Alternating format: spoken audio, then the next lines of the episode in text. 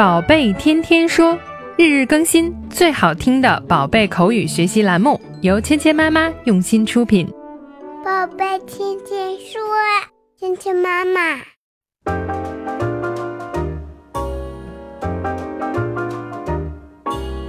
嗨，亲爱的小朋友们，欢迎回到芊芊妈妈和博宁哥哥带给你的宝贝天天说。Welcome to 宝贝天天说 with Mia and Bo.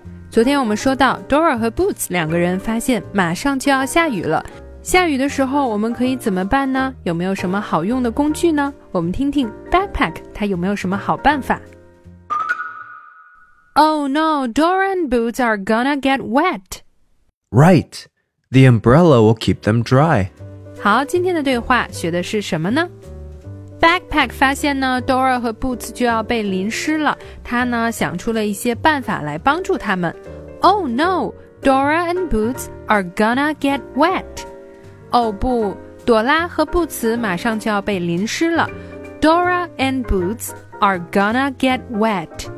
昨天我们说到呢，be gonna 这个用法呢就等于 be going to，将要怎么怎么样。get wet 变湿了，被淋湿了。wet 就是潮湿的。Oh no, Dora and Boots are gonna get wet. 哦不，朵拉和布茨呢快要被淋湿了。这个时候，我们想想什么办法呢？Right, the umbrella will keep them dry. 对了，雨伞可以让它们不被淋湿，保持干燥。The umbrella will keep them dry. 雨伞可以让它们不被淋湿。Umbrella 就是雨伞的意思。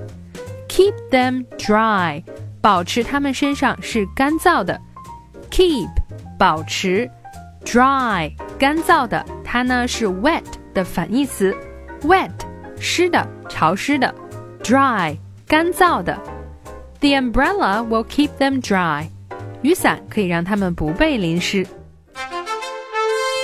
今天我们学习的第一个单词是 wet，湿的，wet，wet，wet，wet，wet。今天我们学习的第二个单词是 umbrella，雨伞。umbrella。umbrella。umbrella。umbrella。umbrella。 好，一起来练习今天的跟读作业。Oh no, Dora and Boots are gonna get wet. Oh no, Dora and Boots are gonna get wet. Right. The umbrella will keep them dry. Right. The umbrella will keep them dry. Oh no, Dora and Boots are gonna get wet. Oh no, Dora and Boots are gonna get wet. Right. The umbrella will keep them dry.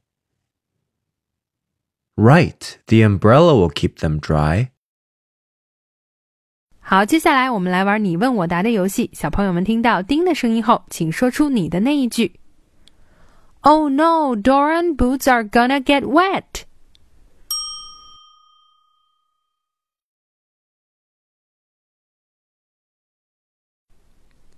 Terrific.